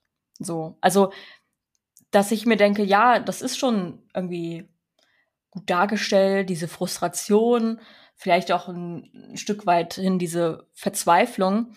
Aber vielleicht Aber ist, es, ist es dann jetzt einfach Frustration Porn quasi. ich wette, da gibt es auch schon eigene Kategorien auf allen entsprechenden ja, Dienstleistern. Das hat er geschafft. Nein, was ich halt einfach nur sagen würde, wo habt ihr diese Form denn schon gesehen? Das Tryptychon, das den Stil wechselt, das ineinander greift. Also ich glaube, fast alle Begriffe aus dem zweiten Teil kommen dann noch im dritten wieder. Dann haben wir da eine Form von Diskurskino, der vielleicht sicher irgendwie auf die 60er verweist, auf Godard, auf dieses Gefühl, hm. hier wird dann auf einmal Hannah Arendt reingeworfen und verschiedene Soziologen, die man vielleicht noch gar nicht kennt. Also Kino, das halt sicher auch Rückbezüge macht. Aber selbst wenn das vielleicht nichts traditionell Neues ist, ist das doch auch, dann ist es zumindest ein Novum für unsere Zeit. Wer macht denn so eine Art von Kino? Ja, ja, das waren ja auch die Sachen, die mir gefallen haben. Ich war, fand nur trotzdem sozusagen, die Aussage des Films hat mir nichts gegeben. Da bin ich dann bei Michaela. Ich hatte gedacht, da kommt jetzt noch irgendwas, wo ich hinterher wirklich mich frage, wie stehe ich denn jetzt dazu, wie, wie würde ich das denn sehen ähm, oder, oder mich so, also da fand ich sozusagen die ästhetische die, den ästhetischen Angriff des Films auf, auf so Kinosehgewohnheiten, da hatte ich schon noch das Beste daran, sage ich mal, ja. Also, dass eben das, äh, dass er ähm, Hardcore-Sex-Szenen drin hat, dass er diese Form hat, dieses mhm. Triptychon, was du gerade beschrieben hast, und, ähm, und, und dass er auch eben diese Pandemiesituation wirklich mal so hot off the press direkt aufgreift. Aber eben die, die Aussage, die, wie Michaela gesagt hat, so ein bisschen nur irgendwie so ist, es ist doch irgendwie alles doof, äh, die, die, die fand ich halt irgendwie nicht, nicht interessant genug. Ich finde ja, immer noch, dass es gravierend spezifischer ist als die Welt ist doof und ich glaube auch, dass es, keine Ahnung, hab, habt ihr vielleicht alle an der Leinwand vorbeigeguckt? Nein, das wäre unfair. aber ich, ich will ja noch mal sagen, ihr braucht doch auch keine Texttafel am Ende, die ich dann noch mal die Message zusammenfasse. Nee. Und ich finde, das ist eigentlich die logische Form für ein Kino der Frustration, die Katharsis zu verweigern. Im Endeffekt den äh, de, im Endeffekt ist es dann vielleicht, wenn es nicht Frustkino, so Edging-Kino, man, man, der, der Klimax wird eigentlich vielleicht hinausgezogen. Und es gibt irgendwie nicht die Befriedigung des Abschlusses im Gegensatz zu irgendwie allen Videos, die da irgendwie kursieren oder so, sondern es wird auf einen anderen Moment äh, verzogen und ja, dann, dann kommt man vielleicht mit mit Blue Balls aus dem Kino oder mit Entsprechungen dazu, wenn wir jetzt uns ganz tief in die Metapher versenken. Aber das kann ja auch produktiv genutzt werden. Also, dass ihr irgendwie auch alle mit so einem Gefühl von Frustration rausgegangen ist, scheint mir eigentlich nur einleuchtend. Naja. Also ich gehe nicht ins Kino, um Orgasm Denial irgendwie the Genre zu sehen. Wer Orgasm Denial the Genre alias ähm, Bad Luck Banging or Looney Porn noch sehen möchte im Kino, der Film läuft seit 8. Juli genau dort. Und jetzt empfiehlt jeder von uns noch etwas, was ihm persönlich den Sommer versüßt. Sascha, was hast du dabei? Drei Geschichten. Ich konnte mich nicht auf eine einigen oder ähm, ja, mir was raussuchen, was besonders gefällt. Aber äh, es passt ganz gut zusammen. Es geht in allen Geschichten darum, dass die Welt eigentlich schon verloren ist. Und ähm, das ist häufiger in Science-Fiction-Genres in letzter Zeit zu finden, beziehungsweise die Science-Fiction von vor vielen Jahren ist Wahrheit oder, oder Realität geworden. Insofern ähm, reflektiert das auch unsere äh, Kunst immer mehr. Und zwar hätte ich einmal Andy Weir, der neue Roman von dem Autor von The Martian, der heißt The Hail Mary Project, wird auch demnächst wahrscheinlich verfilmt mit Ryan Gosling. Ich hatte vorgeschlagen, dass wir das besprechen, hatte aber, glaube ich, über 400 Seiten, hat sich aber super schnell weggelesen. Ähm, unsere Sonne geht kaputt und wir müssen quasi zum nächstmöglichen, also nicht ganz zum nächstmöglichen, aber zu einem, äh, zu, zu einem äh, äh, Stern in unserer Umgebung verliegen und ähm, sehr, sehr spannende Geschichte. 400 Seiten, glaube ich, aber trotzdem da, da fliegt man durch wie bei The Martian. Ich finde jetzt, ähm, Andy Weir ist nicht der größte oder beste Autor ähm, der Welt oder auch des Science-Fiction-Genres, aber er kann sehr gut Geschichten erzählen und so den Aufbau, den Ablauf wirklich realistisch, schön ähm, darstellen, sodass man sich immer so ein bisschen gefordert fühlt, aber auch ähm, alles sehr befriedigt. Also es ist überhaupt nicht frustrierend. Äh, und dann, wenn wir gerade bei großartigen Science-Fiction-Autoren sind, hätte ich zwei Comics anzubieten, die ich auch vorgeschlagen hatte, die wir aber nicht benutzt haben in dieser Folge, nämlich zwei Comics aus einem äh, großen Projekt von dem Splitter Verlag von äh, Chijin Liu. Äh, der hat nämlich ganz viele, wissen wir, Bücher geschrieben, ganz großer Autor des Science-Fiction-Genres und zwei Geschichten sind jetzt in Comicform adaptiert worden. Es gibt insgesamt 16, glaube ich, die da erscheinen werden. Allein im Oktober und November dieses Jahr kommen noch was.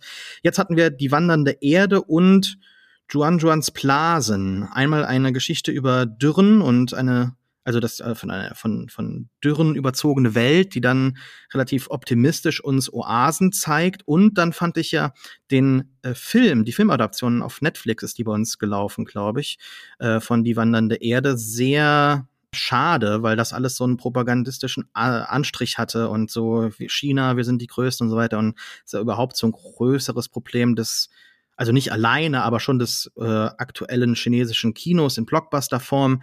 Und da fand ich, hat jetzt die wandernde Erde, dieser Comic, ähm, übrigens von Christoph Beck und Stefano Raffaele, beides großartige Science-Fiction-Autoren, die auch sehr häufig vertreten sind beim Schlitter Verlag, äh, beziehungsweise Zeichner, nicht nur Autoren, die haben da, finde ich, was äh, viel nuancierteres äh, draus gemacht, was auch in der Kurzgeschichte nochmal dann, ähm, äh, ja, finde ich, besser getroffen hat, das Thema oder, oder die Sachen, als der Film. Ja, drei Geschichten, die mir gut gefallen haben. Alles klar, vielen Dank. Ähm, Lukas. Ja, ich habe nur ein, äh, eine Empfehlung und zwar von Sascha Michel, Die Unruhe der Bücher vom Lesen und was es mit uns macht. Ein Essay, 95 Seiten lang, gerade einmal. Und es geht um eine Frage, die mich schon immer irgendwie fasziniert hat in den letzten Jahren. Wie reagiert die Kunst eigentlich auf unsere Zeit? Diese Beschleunigung, die sich durch alles zieht, durch das Internet, durch die Gleichzeitigkeit der Hyperlink-Kultur von TikTok und Co., das unbar aufeinanderfolgende. Wie reagieren wir damit um? Werden wir in der Kunst schneller oder verlangsamen wir? Und es gibt ja irgendwie diese Vorstellung von dem Buch, dem klassischen Buch, als so eine Oase der Ruhe, als eine Quelle des Wohlfühlens. Auf Instagram und Co. hat sich so eine Kultur darum entwickelt, wo man immer irgendwie den Kaffee und den gemütlichen Sessel mit dem neuen Buch, das man gerade gekauft gekauft hat, zusammen fotografiert. Und Sascha Michel sagt, nein, eigentlich sind Bücher was wahnsinnig desorientierendes, was schnelles, was raues, was irgendwie ungewöhnliches, was uns in ganz viele Richtungen gleichzeitig verweist und diese Vorstellung von dem Buch als als Kulturmittel, das uns irgendwie an einen Ort zurückbringt, das war schon immer illusorisch und geht an der Wirklichkeit vorbei. Und das ist im Grunde ein das Gegenteil eines kulturpessimistischen Textes, würde ich sagen. Einer, der das als etwas Positives begreift, der nach neuen Formen von Rezeption sucht und vielleicht noch nicht irgendwie vollständig findet, aber zumindest schon mal so Schritte in die richtige Richtung macht. Und äh, ich kann den Text deshalb nur empfehlen. Er kostet gerade mal sechs Euro, ist in der Reihe Was bedeutet das alles von Reklam erschienen. Sascha Michel, Die Unruhe der Bücher. Danke, Lukas. Und damit ich am Ende, wenn ich auch noch die Abmoderation machen muss, äh, nicht so lange am Stück rede, drängel ich mich kurz vor. Ähm, ich habe ähm, viele verschiedene Interessen, die ich leider nicht detailliert verfolgen kann, vor allen Dingen nicht mehr jetzt so. Früher habe ich einfach viele verschiedene, so kleine Blogs aus ganz vielen verschiedenen Nischen gelesen. Jetzt warte ich so ein bisschen, hoffe ich immer, dass der Content eher zu mir kommt. Und eins dieser Interessensfelder sind Visual Effects. Das ist wahrscheinlich sogar das Ding, was mich irgendwie zum Film und zum Filmwissenschaftsstudium und so gebracht hat. Und da bin ich jetzt sehr happy, dass ich ähm, die Sachen gefunden habe, die der Australier Ian Fails macht. Der betreibt die Seite beforesandAfters.com. Da hat er auch einen kleinen Newsletter. Vor allem aber macht er jetzt ein paar neue Podcasts. Der eine heißt VFX Notes. Den macht er zusammen mit äh, Hugo Guerra, das ist ähm, ein portugiesischer VFX-Artist, der in London lebt und der also so ein bisschen aus der Praxis kommt und Ian Face kommt halt so aus der Beschreibung von Visual Effects und die beiden reden alle zwei Wochen über so aktuelle Themen und über allgemeine Themen und ich glaube, die Zielgruppe ist genau ich, also Leute, die sich so ein bisschen besser auskennen, die sich für das Thema interessieren, die aber halt keine Superprofis sind. Unter anderem erklären sie in jeder Folge irgendeinen von diesen spezifischen Begriffen aus dem äh, Visual Effects äh, Kontext, aber wirklich so auch aus den aus der Sache, äh, die in den Softwares verwendet wird und so. Also richtig richtig spezifisch. Wem das vielleicht äh, äh, noch ein bisschen zu tief ist, dann gibt es noch einen zweiten Podcast, der heißt VFX Artifacts. Der ist also mehr so ein bisschen, wenn man sich so in einzelne Dinge, die ja auch, auch für diese ganzen computerisierten Dinge ähm, irgendwie ähm, hergestellt werden müssen, äh, äh reindenkt in Interviews. Und da ist zum Beispiel die erste Folge oder die zweite Folge, die jetzt gerade erschienen ist, über das Bullet Time Rig ähm, was sie für den ersten Matrix-Film damals gebaut haben. Also wirklich, die erklären echt im Detail, wie sie das aufbauen mussten, damit die, Kameras alle, das war ja alles noch auf Film belichtet und so, wie die Kameras, die richtig klicken und so. Also äh, das finde ich so super nerdy, spannend, dass es mir äh, richtig Bock macht und äh, der Herr Fails macht das irgendwie sehr schön, da irgendwie so einen Zugang einem zu bieten. Also äh, Ian Fails, die Podcasts, VFX Notes und VFX Artifacts. Man kann ihm aber auch einfach sehr gut zum Beispiel auf Twitter folgen. Michaela. Yes, ich empfehle einen Film von 2006, der auf einem Manga basiert, nämlich Tekken Concrete. Da geht es um ja zwei elternlose ähm, Brüder, Black und White, und die leben in der Stadt Treasure Town, die ein wenig heruntergekommen ist. Treasure Town ist gerade im Inbegriff quasi gentrifiziert zu werden und ein, zu einer großen ja, Entertainment-Stadt gemacht zu werden. Und äh, dagegen wollen diese ähm, beiden Waisenkinder sich wehren und darum geht es quasi in diesem ganzen Film. Der basiert, wie gesagt, auf einer Manga-Serie und ähm, falls ihr keinen Bock auf einen Anime-Film habt, dann könnt ihr auch den Manga lesen. Aber äh, was mir besonders an dem Film gefallen hat, ist zum einen der Soundtrack und zum anderen der simple Zeichenstil, aber in Verbindung mit krass detaillierter, ähm, naja, Background Art. Also die ganze Stadt ist super kleinteilig, detailliert und also die Visuals sind, sind Kunst für sich. Die Geschichte dazu macht es irgendwie auch zeitlos. Also eben diese Gentrifizierung und was ist denn jetzt wem gehört die Stadt, wem gehört eine Stadt. Und äh, ja, kann ich äh, empfehlen, sich das anzuschauen, falls, es noch, äh, falls ihr das noch nicht gesehen habt. And Concrete. Ganz herzlichen Dank. Das war es für diese Folge Kulturindustrie. Die nächste wird es wieder in ungefähr einem Monat geben und wir freuen uns über Feedback. Ähm, ich habe gerade vor einiger Zeit in einem anderen Podcast gehört, dass man mit dem Feedback, was man immer so einfordert, auch mal was machen soll. Also wenn ihr uns einen Vorschlag macht, worüber wir vielleicht mal reden sollten in unserer August-Ausgabe, dann werden wir das auf jeden Fall in Betracht ziehen. Das könnt ihr einfach per Mail machen an ähm, podcast.kulturindustrie.de oder auf Twitter, da sind wir als Kultindustrie wegen des Zeichenlimits. Äh, wir sind alle auch einzeln bei Twitter, schreibt uns ruhig an, ähm, sagt mal, hey, besprecht doch mal bitte äh, diesen Film, dieses Buch, diese Serie, was auch immer und wir denken drüber nach und äh, dann freuen wir uns natürlich auch, wenn ihr uns weiterempfehlt. Ähm, ihr könnt das bei Apple machen äh, mit fünf Sternen und ihr könnt uns auf Spotify folgen. Ähm, am meisten ist uns wahrscheinlich sogar damit geholfen, wenn ihr einfach anderen Leuten, die ihr kennt, die gerne Podcasts hören, sagt, hör doch mal Kulturindustrie. Da äh, gibt es hitzige Diskussionen und ähm, verzögerte Orgasmen. Wow. Okay. Vielleicht sagt ihr das besser nicht, wenn ich ehrlich bin. Vielleicht den zweiten Teil lasst ihr vielleicht besser weg. Das könnt ihr ja entscheiden. Wir, wir vertrauen unseren Hörern doch, glaube ich, und Hörerinnen, dass sie das was hinkriegen. Ähm, dann sage ich mal Tschüss. Tschüss. Ciao.